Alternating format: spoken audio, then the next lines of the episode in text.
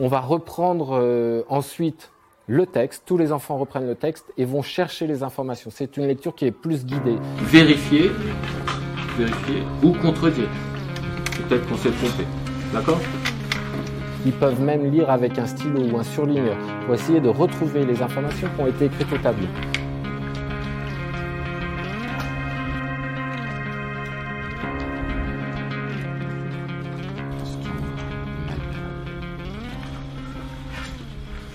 Initia, est-ce que tu veux commencer euh, par nous prouver que c'est bien un jour une actu qui interview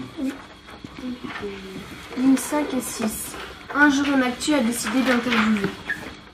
Alpha, vu que tu nous en avais parlé, est-ce que tu l'as retrouvé cette information? Quelle ligne? 8 et 9. J'étais assis à une terrasse de café à Naples, en Italie. 200 millions